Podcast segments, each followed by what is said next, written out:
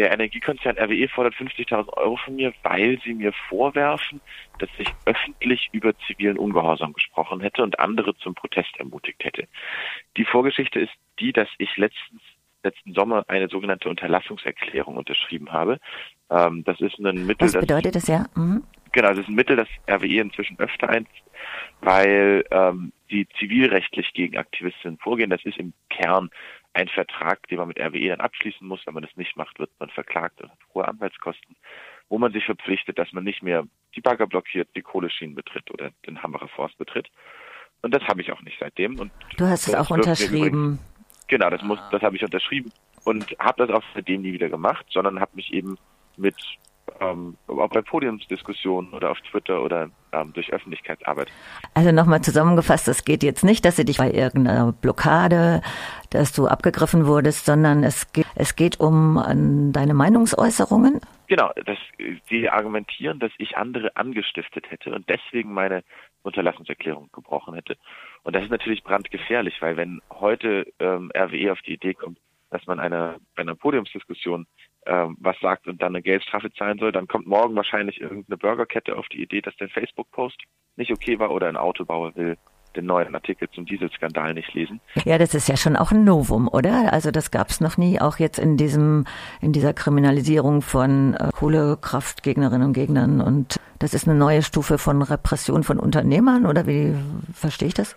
Das ist der erste Fall, wo von RWE so gehandelt wird, aber auch im breiteren Kontext, wenn wir uns die Äußerungen von der CDU-Spitze zur Meinungsfreiheit im Internet anschauen, wenn wir uns den Umgang mit der deutschen Umwelthilfe oder mit Attac anschauen, äh, wenn wir uns nochmal vor Augen führen, wie eigentlich mit Umsiedlungsunwilligen und mit kohlekritischen Menschen im, in den rheinischen Braunkohlerevier umgegangen wird, da merkt man schon, RWE hat Angst, die, die Verfechter des Status quo haben Angst, weil die merken, da verändert sich gerade ganz, ganz viel.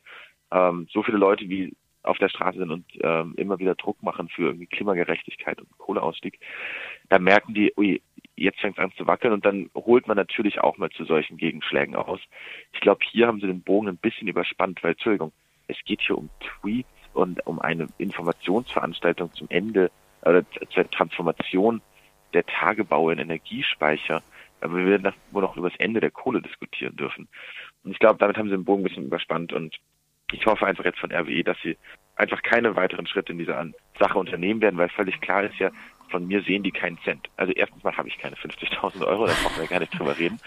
Äh, aber zweitens ist ja, das ist dieser Brief von RWE eine politische Drohgebärde und ein Einschüchterungsversuch und das wäre eine. Mal eine Frage zurück. Also es gibt keine Anzeige gegen dich, sondern äh, wie haben die das denn gemacht?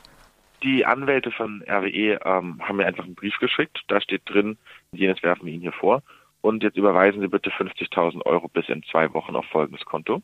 Und als ich diesen Brief bekommen habe, da habe ich natürlich schon geschluckt. Also das war natürlich schon heftig.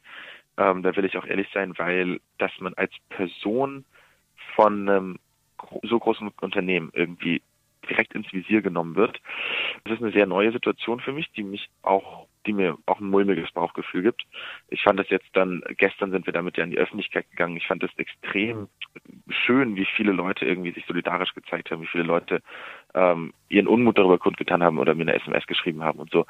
Ähm, von daher, ja, das klingt so ein bisschen abgedroschen, aber wir stehen ja tatsächlich nicht alleine da in solchen Fällen. Ja, das sondern alle, richtig. ob jetzt bei Ende Gelände ja. oder bei kleinen ja. Gruppen, alle, die irgendwie Stress mit Behörden und aber es ist ja, sind ja bei uns in guten Händen. Auch eine Strategie dann von so einem Unternehmen wie RWE, es trifft dann dich persönlich und das ist ja auch eine Einschüchterungsmaßnahme dann Daniel Hufinger gegen äh, RWE, ja. Also das ist, das Setting soll ja auch produziert werden. Drohgebärde, Einschüchterungsmaßnahme Maßnahme, also ja, in acht Tagen, über das frohe Leichnam-Wochenende, werden wir wieder Massenproteste im Rheinland sehen. Und genau davor müssen wir auch diesen, diesen Kontext von diesem Brief nochmal sehen, dass RWE kurz vor diesen Protesten nochmal uns ja einfach vom Protestieren abhalten will, bisschen auch ähm, ablenken will. Am 19, 19 bis 24. Ähm, Juni machen wir unsere neue Massenaktion im Rheinland, wo Richtig, wir ja. mit tausenden äh, Menschenrechten an dem Freitag wird Fridays for Future in Aachen einen internationalen Klimastreik machen.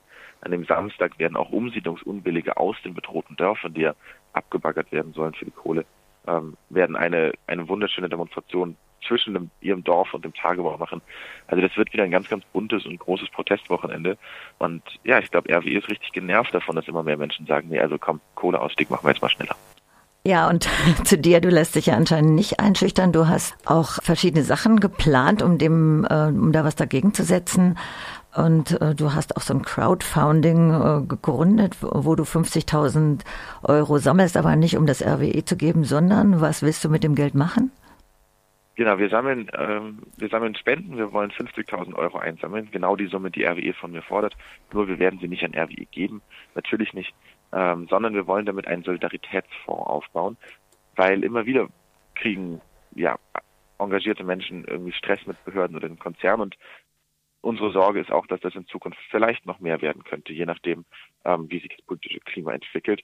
Und mit diesem Geld wollen wir einerseits tatsächlich meine ähm, Anwalts- und Gerichtskosten zahlen, aber wenn dann da was übrig bleibt, wollen wir ähm, eben andere Aktivistinnen in Not sozusagen ähm, unterstützen. Und wenn dann immer noch was übrig bleibt, dann unterstützen wir kleine und große Protestgruppen, um den Energiekonzern noch weiter Druck zu machen. Also genau, das ist sozusagen unsere Möglichkeit, wie wir hier gestärkt aus der Sache auch wieder rausgehen können. Und wie groß ist so insgesamt die Empörung über ein Unternehmen, was äh, die Meinungsfreiheit einschränken will? Also ich meine jetzt so überhaupt in der Presse, hast du das verfolgt? Also die Empörung ist natürlich schon da, weil das natürlich ein, ein neuer Schritt ist. Und ich meine, gerade auch 50.000 Euro von einem Studenten zu fordern, das ist natürlich schon ein starkes Stück.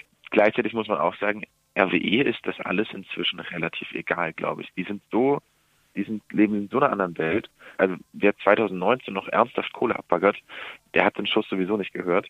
Und jetzt machen die eben auch noch sowas. Die, die sind so ein bisschen, ich weiß nicht genau, was bei denen los ist, aber das sind, glaube ich, so die letzten Zuckungen eines fossilen Riesen, der aber auch weiß, dass er untergehen wird.